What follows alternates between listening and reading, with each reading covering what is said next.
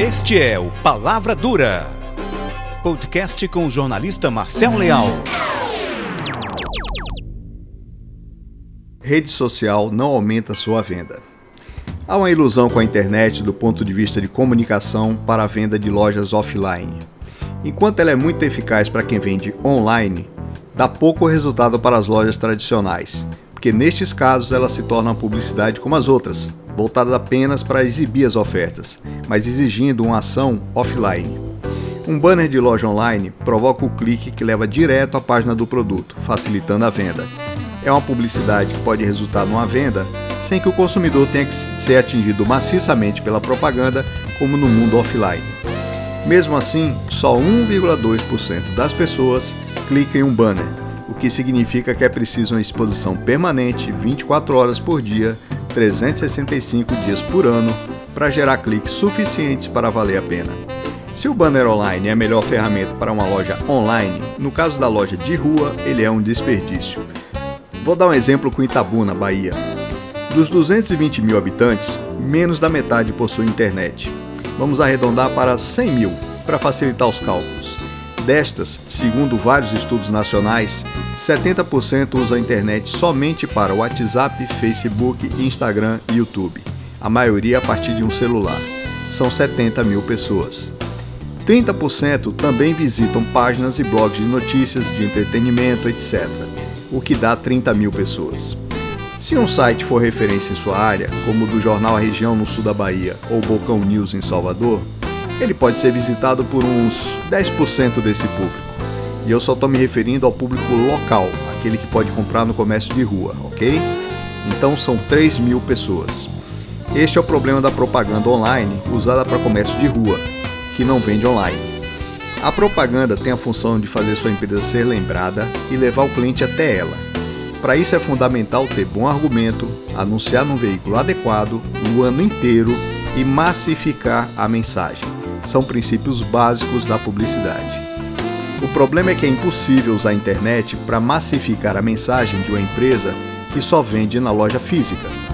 Não importa se o site atinge milhões de pessoas, e sim quantas dessas pessoas são da cidade onde a loja está, quantas podem sair de casa e até a loja fazer uma compra.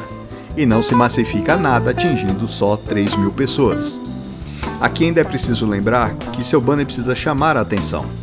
Se ele estiver no meio de uma massa de anúncios, como muitos blogs fazem, com 10, 15 anúncios no topo da página, isso jamais vai acontecer. Seu banner jamais será visto. A falta de massificação, em especial nas horas em que o comércio está aberto, é um dos motivos, talvez o principal, que estão levando as grandes empresas de volta à mídia tradicional, em especial ao rádio, que viu sua procura aumentar 30% nos Estados Unidos nos últimos meses. Ainda usando Itabuna como exemplo, o rádio atinge de 30 mil a 100 mil pessoas da cidade todo dia. E mesmo a emissora com menos audiência atinge 10 vezes mais consumidores locais por dia que o site mais lido da região, mesmo os de fora. Qualquer rádio dá resultados centenas de vezes maiores que qualquer anúncio em qualquer site. Isso eu estou falando de público local. Um outro motivo que está levando as grandes empresas de volta ao rádio foi o resultado de pesquisas feitas tanto pelas empresas quanto por consultorias mostrando que anunciar no Facebook, por exemplo, atrai milhões de visualizações e likes, mas não gera venda nenhuma. O resultado financeiro delas não aumentou com a internet, e nos casos em que a empresa tirou dinheiro da mídia tradicional para colocar na online, a venda passou até a cair.